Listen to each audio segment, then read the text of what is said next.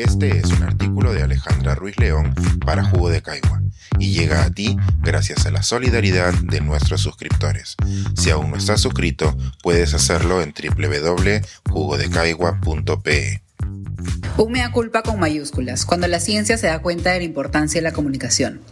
La mayoría de los países tienen un centro de control y prevención de enfermedades, conocidos como CDC, que se encargan de monitorear la salud pública en cada uno de ellos.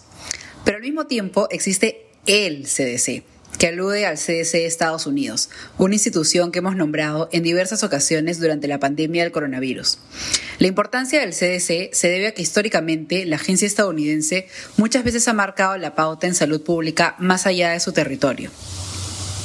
Al inicio de la pandemia esperábamos que las directrices del CDC ayudaran a dirigir la pandemia, pero ahora, después de dos años, podemos decir que fue la pandemia la que dirigió al CDC.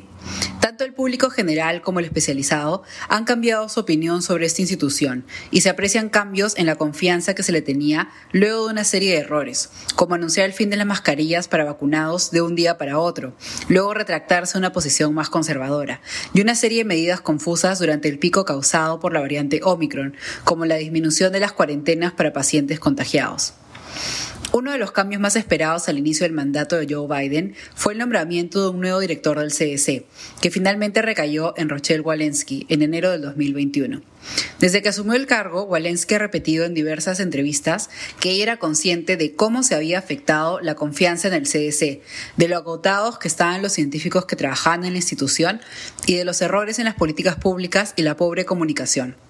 Esta semana el reconocimiento de los errores del CDC ha sido más tangible luego de una serie de entrevistas que ha dado la directora tras conocerse los resultados de una auditoría independiente hecha a la institución. El mea culpa de Walensky empieza por reconocer que el puesto de director de comunicación del CDC estuvo vacío por cuatro años, incluyendo los dos de la pandemia. Es un error que antecede a Walensky, pero ella ve como un síntoma de cómo funciona el CDC, que tradicionalmente se veía a sí mismo como una agencia que conversaba únicamente con la comunidad científica. Fue durante la pandemia que dentro del CDC se dieron cuenta, entre comillas, de que ahora su principal audiencia era el público estadounidense, que revisa la web del CDC para actualizarse sobre información científica y tomar decisiones sobre su día a día podemos dar fe de esto, pues en más de una ocasión nos ha tocado revisar la web del CDC para saber cuántos días de cuarentena nos tocaba hacer, o si necesitábamos prueba de descarte si pensábamos viajar a Estados Unidos, o qué efectos secundarios podíamos esperar de las vacunas. Aún siendo conscientes de sus errores de comunicación, el CDC no era capaz de mejorarlos, y como indica Walensky, los problemas son de estructura y no solo en las acciones.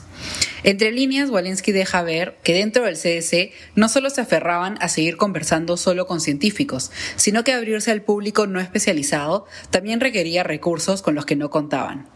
Tradicionalmente los reportes del CDC siempre han sido públicos, pero no siempre el público los ha leído. Este cambio tan fundamental los cogió desprevenidos, pero sobre todo poco preparados, pues ahora necesitaban a más profesionales en comunicación científica que revisaran los reportes que los científicos del CDC publicaban, así como aceptar los cambios necesarios para que estos reportes fueran fuente de evidencia científica y no de desinformación o confusión. Otro gran cambio que esperan dar dentro del CDC es ser una institución que llame a la acción. Decían que eso se refleja en su comunicación. Es decir, que cuando leamos alguno de sus reportes sepamos cómo adaptar la evidencia científica a nuestra vida y no solo ver un documento con muchos estudios científicos pero sin indicaciones claras. Como concluye la directora, este cambio se da porque la ciencia también ha cambiado. Anteriormente el CDC recogía la evidencia principalmente de estudios publicados en revistas científicas que pasaban la revisión por pares. Sin embargo, el ritmo de la pandemia era mucho más rápido que esto, por lo que tuvieron que dar paso a información más rápida proveniente de prepublicaciones, con las cuales podían adelantarse a futuros cambios, en lugar de esperar que los revisores enviaran sus comunicaciones y que los editores de las revistas publicaran los estudios. En el futuro, el CDC espera dar lugar a la mejor evidencia en cada momento, en lugar de esperar a la evidencia que el futuro promete, pero que es tarde para la realidad. No podemos negar que el CDC ha cambiado, tal vez para mal, tal vez para bien. Los errores que actualmente aceptan eran ya males conocidos, pero al mismo tiempo valen como reflexión. La crítica constante de diversos sectores de la sociedad, incluyendo al científico, los ha obligado a autoanalizarse y a cuestionarse cómo una de las agencias de salud más importantes del mundo pudo funcionar de forma tan alejada de la sociedad. El reconocimiento público de sus fallas abre el paso a pensar cómo funcionará el CDC en una futura pandemia y a cuestionarse si siguen siendo el CDC con mayúsculas, esto es, un centro de control y prevención de enfermedades, o si seguirán siendo un CDC de acción tardía controlado por las enfermedades.